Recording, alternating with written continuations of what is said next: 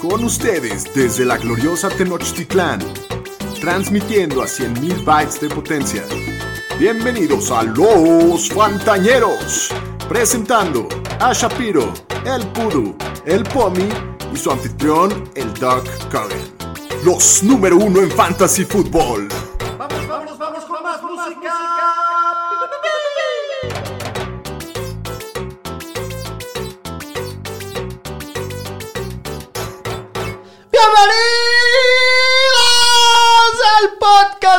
Montañeros! Hoy es miércoles 31 de marzo del 2021. Como siempre, muy emocionado de estar con todos ustedes. Yo soy Alex Cogan.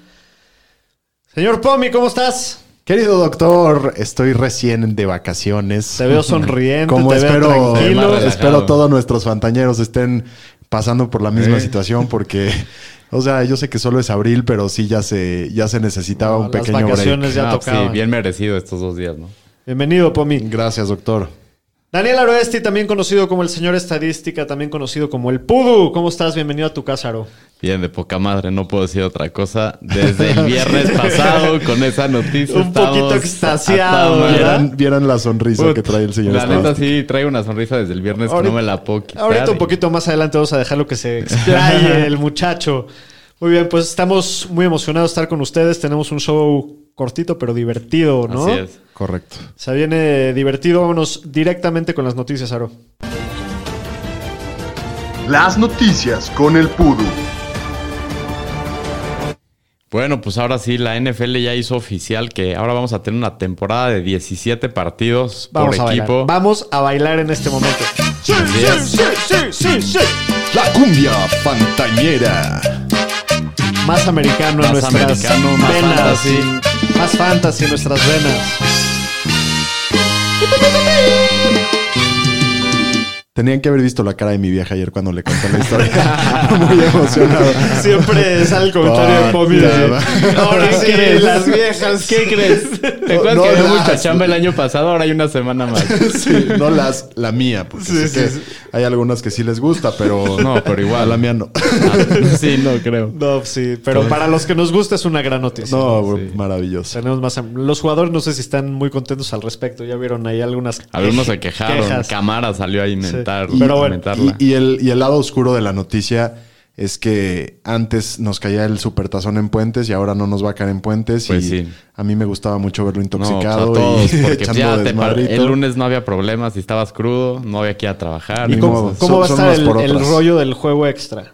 Pues el juego extra es un partido adicional que va a ser partidos entre conferencia Inter- y vas a jugar contra el que quedó en tu mismo lugar en la, en la En- división. En cierta división, Ajá. Ya vi el calendario y hay unos El, juegos. de- el de jugosos. Kansas Green Bay está muy bueno. Jugoso. Por primera vez, Rodgers contra Mahomes. sí. Sí, pero probablemente, y sí es muy probable que los dos lleguen calificados. Ya es un hecho que semana 17. entiendo entiendo que sí, semana 18. 18. Pues todo parece. Y lo- entonces la temporada ahora son 18 semanas y vamos a estar definiendo las finales del Fantasy semana 17. Sí, todo se va a recorrer una semana. Así es. Va a haber una, una semana más de temporada regular de Fantasy. Sí. Y la pretemporada se recorta a tres semanas, que qué bueno porque está bien, ¿no? O sea, sí. una pretemporada Sí, sí, agrandando prefiero. la temporada regular. Menos riesgo de que se lesionen nuestras estrellas del Así equipo. es. Y pues el comisionado anunció Roger Goodell que el plan para el NFL para 2021 es tener los estadios llenos. ¡Bravo! Excelente. No solo 5 mil, 10 mil aficionados llenos.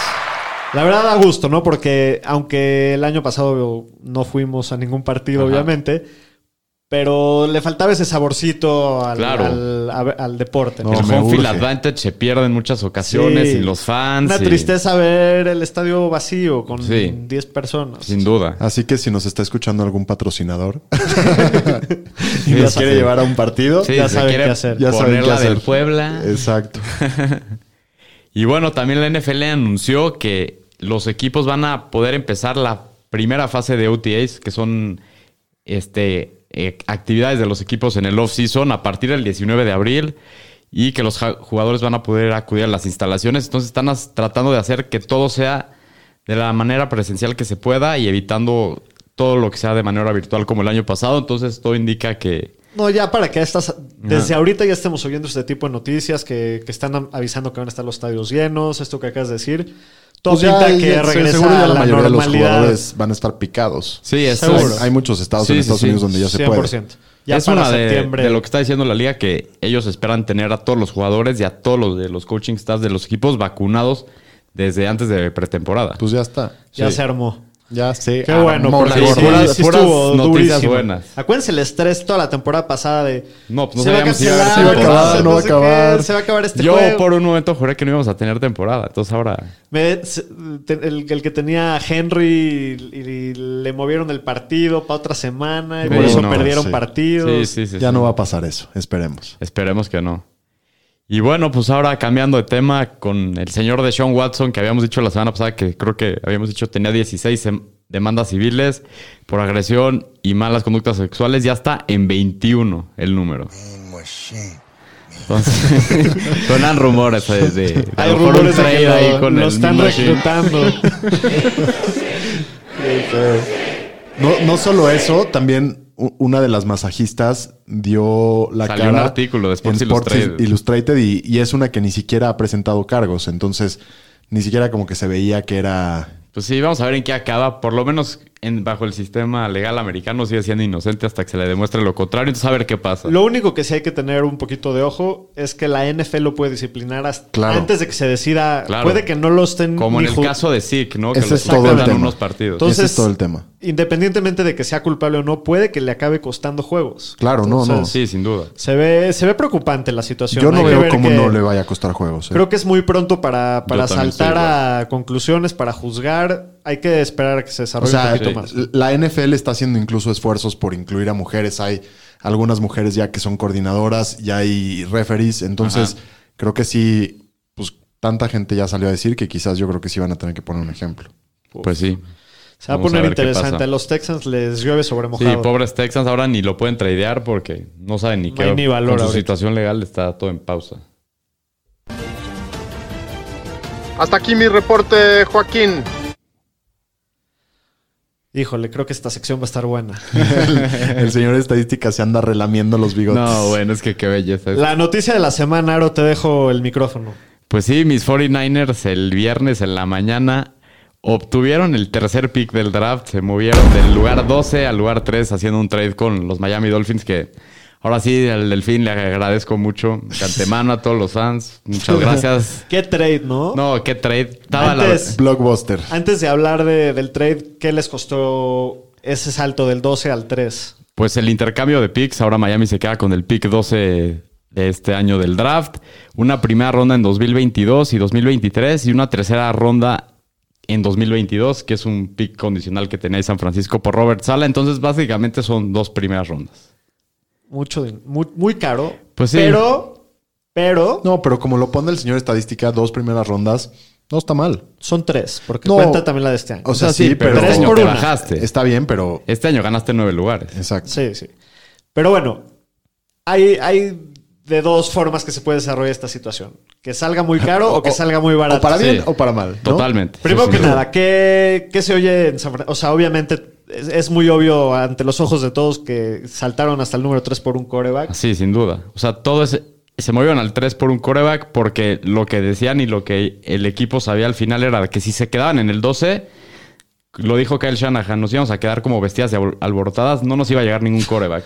Así lo dijo. Sí, sí. Entonces se tuvieron que mover. Si se movieron al 3, porque también dicen que hablaron con Cincinnati y con Atlanta en el 5 y en el 4, se fueron lo más arriba que pudieron. Y yo creo que es porque básicamente están entre tres jugadores que probablemente dos no les va a llegar porque saben que es Trevor y a lo mejor Zach Wilson con los Jets. Y a lo mejor sí saben un tercero o un cuarto y están entre esos dos y van, tienen este mes para decidir qué hacer. Pues que haya suerte, mi querido Pudu. ¿Quién te gustaría que fuera a ti? Yo, la verdad, me gustaría Justin Fields. Creo que Zach Wilson se va a ir en el 2 y me gustaría Justin Fields. Me gusta mucho más que Trey Lance y me gusta mucho más que Mac Jones. Y si ya rifaste por eso, no creo que vaya a ser Mac Jones. Creo que es pagar mucho por un coreback que se le está haciendo mucho ruido y mucho ruido viene ahorita de San Francisco, que yo creo que es puro bluff. ¿Qué va a pasar en, la, en el estudio de los Fantañeros la noche del draft. Si con el pick No, 3 bueno. los 49 están en el reloj, A Mac Jones. Sale, sale el comisionado a dar la noticia que los con el tercer pick del draft del 2021 de San Francisco 49ers select Mac Jones, quarterback, Alabama. Alabama. No, no me iba a gustar ni nada, pero pues ahí le tendré que dar el beneficio de la duda a Shanahan en esa situación. Pero mira, si es Wilson, Fields, Lance, me doy por bien servido. Creo que Es muy los emocionante. tres son Qué emocionante. unos atletas, o sea, tienen un nivel muy, muy bueno. La verdad los vi jugar bastante. A Justin Fields lo vi mucho este año. Ese juego que tuvo contra Clemson en la semifinal. impresionante. Entonces, mira, creo que Shanahan ha de haber aprendido sus errores y creo que se ha dado cuenta que la liga ha evolucionado y necesitas ya corebacks más móviles. Lo hemos visto situación en los Chiefs, en, en Josh Allen, en Lamar Jackson. Entonces, Russell Wilson, es hacia donde va la liga. Entonces, creo que están pagando por el atleta y por el potencial que puede llegar a tener la el jugador que draften. ¿Estás de acuerdo que en el momento que decidieron jalar el gatillo y hacer el trade, ellos ya tenían en mente a quién? Yo creo que sí, o sea, no o pagas mínimo un- tanto. dos opciones. Exacto. Y también otra cosa, lo, lo hicieron antes de los Pro Days, antes de que se pudiera inflar algún jugador. Entonces yo creo que ellos ya traían por lo menos uno o dos en mente y tratando de hacerlo, asegurándolo que nadie se les fuera a adelantar. No, bueno, la espera Pues- al draft pues se que te va a hacer eterna. No, Que haya Uf, suerte, que Que haya, suerte. suertecita. Viendo el otro lado del draft, creo que los Dolphins también es un, un buen trade, ¿no? Digo, de, Sí. de primera instancia indica que están all-in con, con Tua. Eh, Sí, y luego, Lo tenía que poner. Gracias, Delfines. y luego, y luego el delfín que se quiere regresar y se va al lugar 6 y hace un trade. Sí, minutos con después, como Eagles de 15 Filadelfia. minutos Sí, después. en- sí, quizás una hora máximo. y, Sí. y- y se regresan al lugar número 6. Sí, sí, sí. Y Entonces, entregan una, una primera ronda Primera del ronda a 2022. cambio. Exacto. A mí lo que me llama esto es, o sea, yo creo que como lo veo es, se la van a rifar con Tua y lo que están haciendo es obteniendo picks y eh, con este pick 6 yo creo que Un van a irse por un arma, Un el arma que les guste. A lo mejor sí puede ser Kyle Pitts, puede ser Jamar Chase, Devonta Smith, el que les guste, pero sí, le va- van a ponerle, yo creo que el mejor talento que se pueda ponerle a Tua para que puedan ellos ver el potencial Mira, que si, tiene. si Tua resulta, digo, creo que es muy, muy temprano para tacharlo como un bust.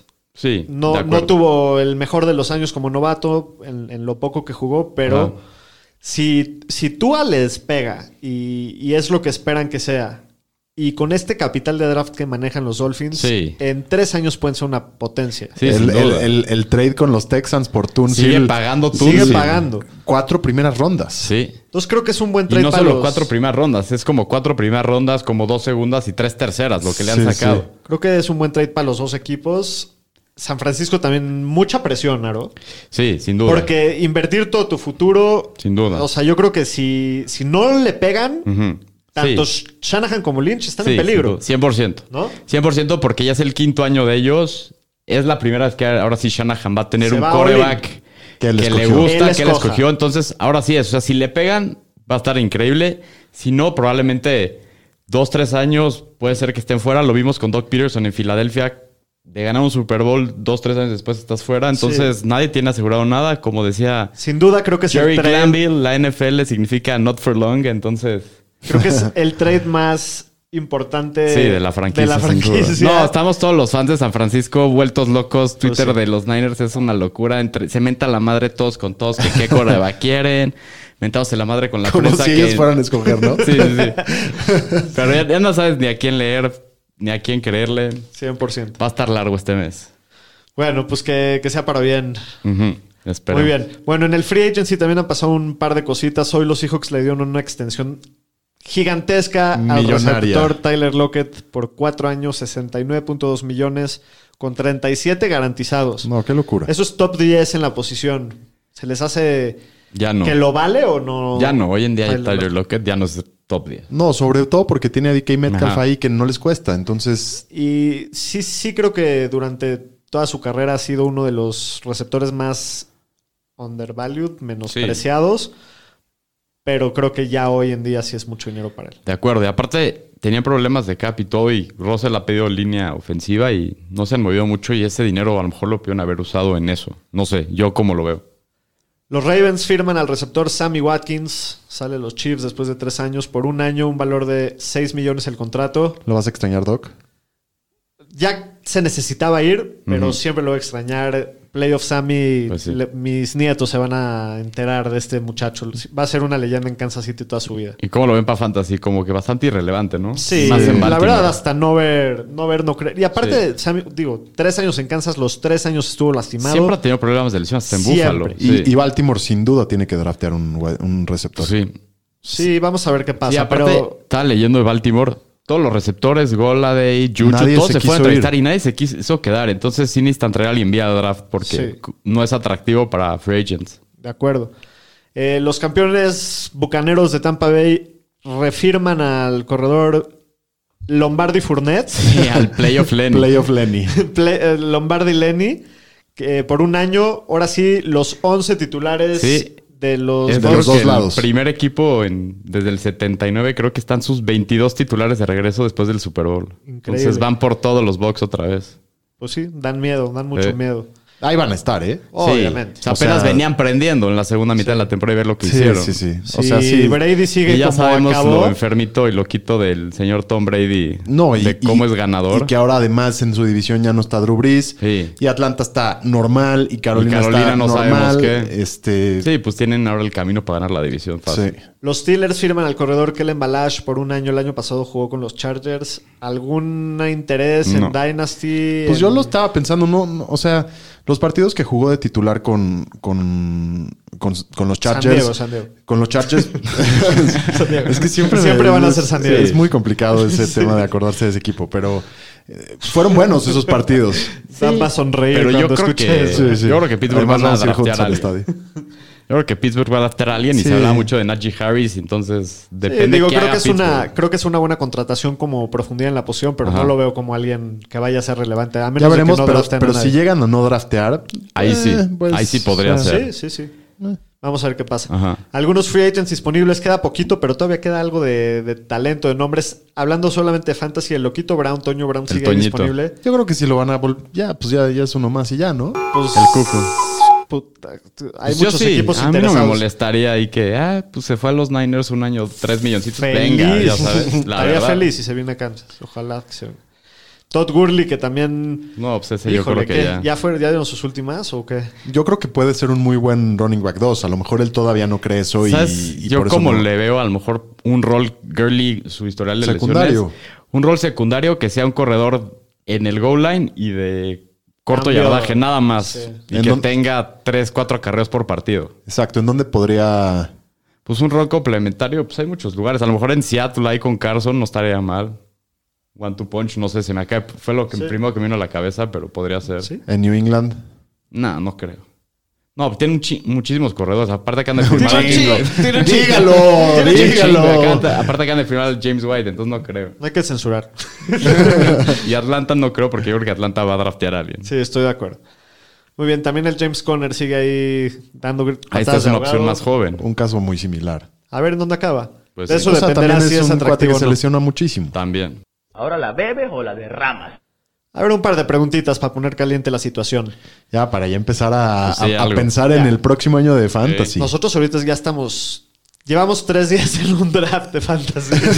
No, ya estamos completando el cuarto día y nos faltan como 10 rondas. Es infinito. Si nos están escuchando gente de ese podcast que son otros que hacen podcast, please métanle un poquito de pila. Igual ya no hay Sí, nada. es, es una liga de Dynasty que nos invitaron que es de puros podcasteros de Lle- fantasy en Llevamos español. dos días levantando basura de la Sí, basura no. y, Y quedan 10 rondas. Por eso, entonces, si pueden, pues apúrenle un poquito. Nunca había ¿no? estado en un draft así, pero creo que vamos a acabar agarrando tres defensivas y cosas así. No hay defensiva, No no hay pateador. Tenemos que llenar 10 lugares más de nada. Sí, sí, sí. Yo no sé ahorita- ni qué vamos a draftear al final.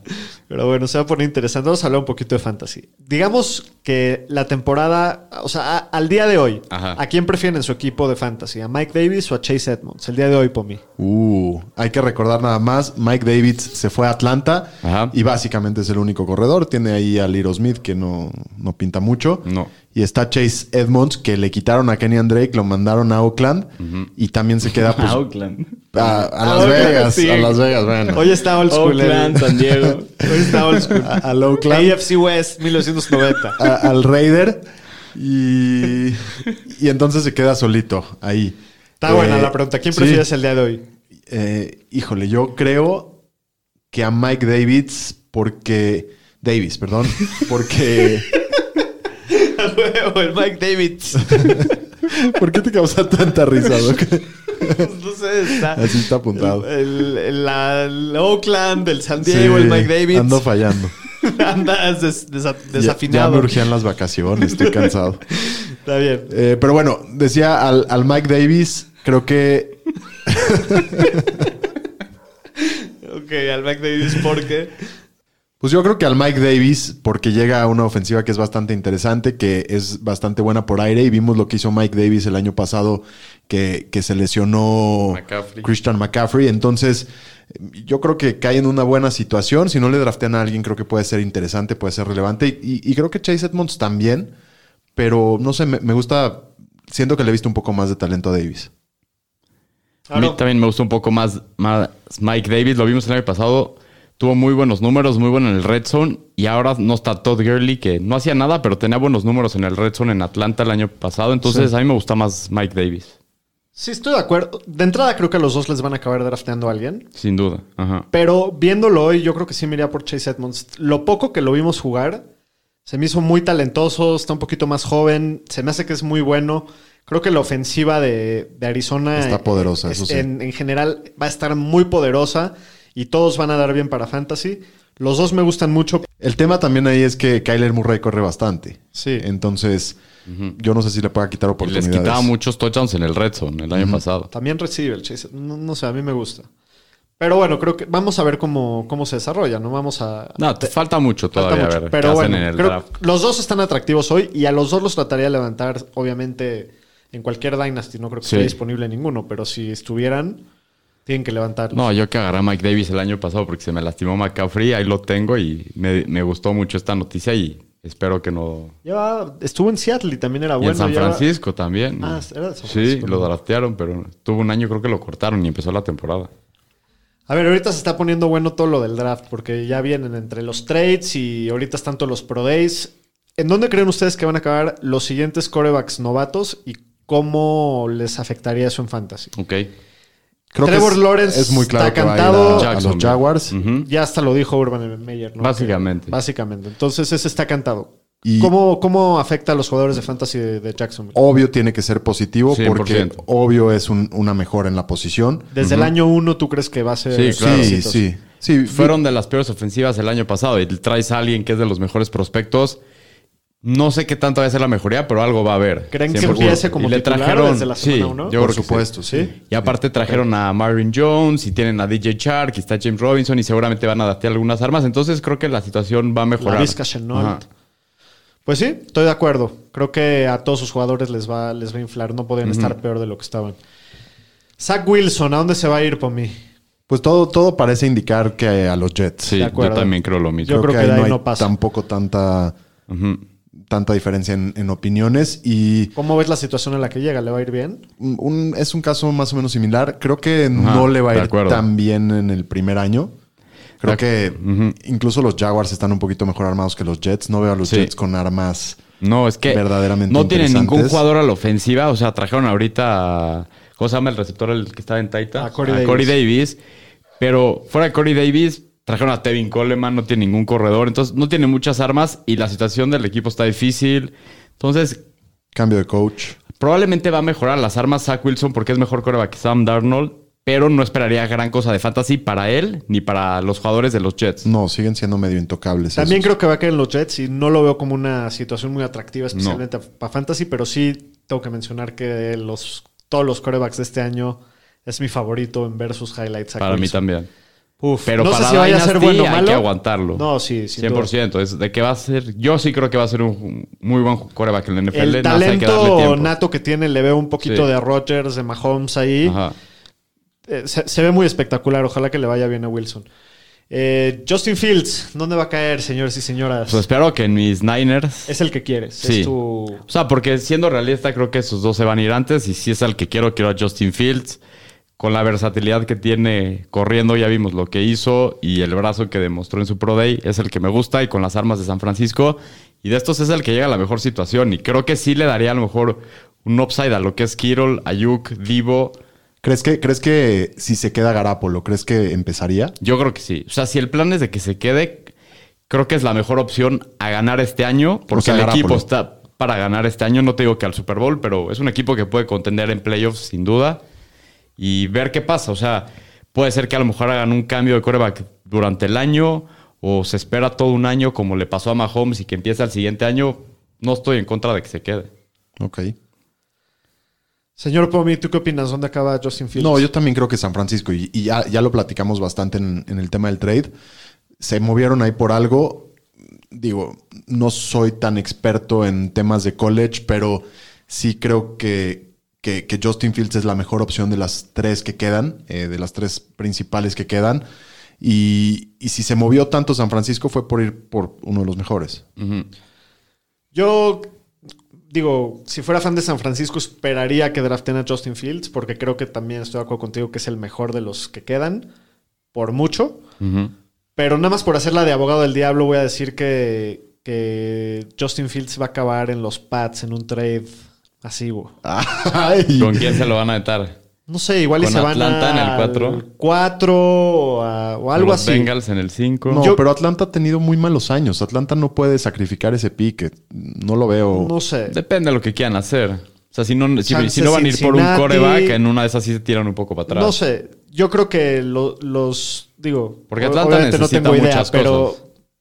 Si tuviera que echar una moneda diría que los Pats van a hacer un trade y tratar de dar un corre. ¿Y a quién quarterback. agarrarían? ¿A Mac Jones o a Trey Lance? Los Niners. Yo digo que a Trey Lance van a acabar agarrando. ¿San Francisco Trey Lance? Ok. Yo creo que sí. O sea, lo mismo, creo que. eh, o sea, es uno de esos jugadores que o te enamoras de él y de su talento y, y lo ves como un proyecto a desarrollar. Y probablemente Shanahan se está. Puta. Ya sabes, está licking his chops para, sí, sí. Por, por entrenarlo y por desarrollarlo. Y chance su plan es que Garoppolo juegue un año o dos años y luego esté listo hacia el futuro. Pero digo, creo que la mejor opción sería Justin Fields en, San Francisco. Yo, por la misma razón que tú dices, creo que en el pick 4 con Atlanta se va a ir Trey Lance. O sea, yo creo que va a acabar ahí por lo mismo que dijiste, porque todavía tienen a Matt Ryan. Trey Lance dicen que es un muy buen prospecto, pero que todavía no tiene el grado de madurez para llegar crudo. a la NFL. Entonces, ponerlo ahí atrás de Matt Ryan, que Matt Ryan Sí, es, que un, aprenda. es un coreback de Super Bowl y que aprenda y que con esa ofensiva, yo creo que sí, sí se lo van a llevar ahí. Yo no lo veo ahí. Yo creo que Trey Lance se va a caer al 8 a Carolina. Yo creo que o sea, San Francisco va a agarrar a Fields y todos los demás equipos no van a agarrar coreback hasta el 8, que es Carolina, y creo que es lo que van a hacer. Denver. Denver trae creo que el 9, ¿no? Está, Ah. está uno atrás. Creo que sí. Sí, pero yo lo veo en Carolina en el 8. Yo en Carolina veo a Mac Jones. Yo creo que Mac Jones acaba en el 8 en Carolina, pero Y si cae Mac Jones en Carolina, yo creo que es un upside para la ofensiva comparado con Teddy Bridgewater el año pasado, ¿no? Para las armas. sí. Yo para creo las que es armas, yo mucho creo que mejor pasador Mac Jones que Teddy Bridgewater. Sí, sí, sí, pues, yo creo que sí. O sea, yo creo que le conviene a Robbie Anderson, que lo hemos visto, Mac Jones tira bien largo, y, y también a, a DJ Moore. Sí, no me, no me acaba de encantar el prospecto de Mac Jones. O sea, siento que cualquier coreback en Alabama va a inflar sus números Eso puede ser. con esa ofensiva que tenían y esos receptores. Y, Sí, eso sin duda. Y- y- Pero y sí, no- sí dio unos partidazos en el Sí, playoff de college sí, que no, sí no, estaba jugando es- contra equipos de gran nivel. es Sí, un coreback de primera ronda, o sea. Y jugó te- este año contra pura SEC, que es la conferencia más Sí. difícil, y tuvo unos numerazos. Yo creo que sí la va a hacer a nivel NFL y creo que es el más listo de todos los quarterbacks que hemos hablado para el NFL y para empezar el, el año uno, pero no tiene el atleticismo de los otros cuatro que hemos dicho. ¿Tú dónde dices que acaba Mac Jones? No sé, a mí como que me late que en Denver. ¿Denver? No sé, sí. Yo con el Bill Belichick en New England. Yo iba a decir eso, pero luego vi las reacciones de Bill Belichick al Pro Day de, de Mac Jones. y Volando los yo creo- pasos. sí, pero No, estaba lo- haciendo muchas jetas el güey. Si no se van a mover por Garópolo, puede ser una opción bastante realista para los Pats. En una de esas se van a tener que mover un poquito para adelante también. Yo creo que es en donde mejor fit hace. Sí, el fit- es lo que decía, el fit Eso es sí. excelente. Lo- creo que lo que no me gusta es que no, no lo veo muy móvil. Y creo que ese es así como. Pero ve a Tom Brady. Era-. Sí, se sí, mueve como es- O sea, no, Brady. no lo estoy comparando para nada, pero, Sí, sí, sí, te entiendo. pero pues Tiene- Puede ser. Sí, es puede como ser. tipo también, lo comparaban gente como con Matt Ryan también. Sí, es ese estilo. Ajá. Yo en Denver no me late porque creo que Denver sí está buscando. Le va a dar ese- otra- Yo creo que le van a chance. dar otra chance a Drew Lock. O sea, igual y si, si, si se les presenta una oportunidad o algo y les llega, igual y lo, llegan a tomar, pero Creo que está buscando ahora sí un coreback ya más móvil, ¿no? No, Yo creo, después de todos los fracasos que ha tenido últimamente con sus corebacks troncos. Pero bueno. A ver, última preguntita antes de terminar. Eh, Pomi, Josh Jacobs va a terminar en el top 15. Ya hablamos un poquito de que Kenyan Drake llegó al equipo, le dieron una la nota aparte. El año pasado, pues Josh Jacobs eh, tenía muchísimas expectativas, tuvo muchísimo volumen. ¿Va a acabar en el top 15 este año? Yo creo que sí. ¿Tú crees que sí? Yo creo que sí, porque creo que había muchísima presión en Josh Jacobs en ser el, el bell cow y, y sí, a lo mejor no aguantó físicamente toda esa carga. Entonces yo creo que Kenny Drake va a ser un buen distractor, va a ser un change of pace, va a ser uno, un, un corredor de lujo de tercer down. Igual lo vimos en Arizona el año pasado. Tuvo muchísimas oportunidades y, la verdad no fue tan eficiente con sus oportunidades. Entonces a lo mejor dándole un poquito menos de acarreos y la mayoría a Josh Jacobs se quitan presión ambos y, a lo mejor ese es el plan. Yo creo que sí puede acabar Jo- Josh Jacobs en el top 15. Yo voy a decir que no. O sea, a mí me preocupa, número uno, lo de Drake. Me preocupa también mucho que cuatro de los cinco lineos ofensivos se fueron. Y si estamos hablando de ligas PPR, creo que de entrada Drake Le va a quitar, le va a quitar todo, el aéreo. juego aéreo. Y, y no es. Yo digo, tú lo viste, tú dices que lo ves como un, un jugador de tercer down. Yo con. Le pagaron 7, 8 millones al año. Ajá. Yo creo que van a estar un poquito más parejos lo- las oportunidades entre Jacobs y Drake. Entonces creo que se va a quedar fuera. Creo que para el equipo va a ser bueno. Para Fantasy sí le va a acabar pegando a Jacobs demasiado. Estoy de acuerdo, lo mismo que dijo Kogan. Y nada más también el tema de durabilidad, que Jacobs también ha tenido, Ha tenido sus problemas de lesiones todos los años. Entonces, yo no lo veo en el top 15. Ya Muy bien. veremos. Muy bien.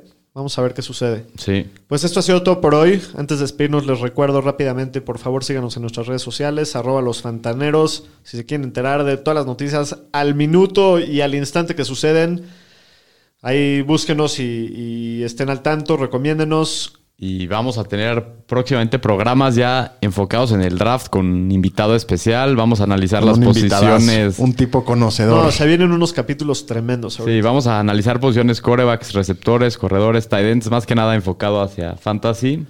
Pues no, más bien a que los conozcan en general. que los conozcan, pero Y ya después Y- a para que cuando hablemos de ellos dónde- para el próximo Sí, año ya ya sepan. sepan quiénes son. Muy bien, fantañeros, cuídense, nos vemos la próxima.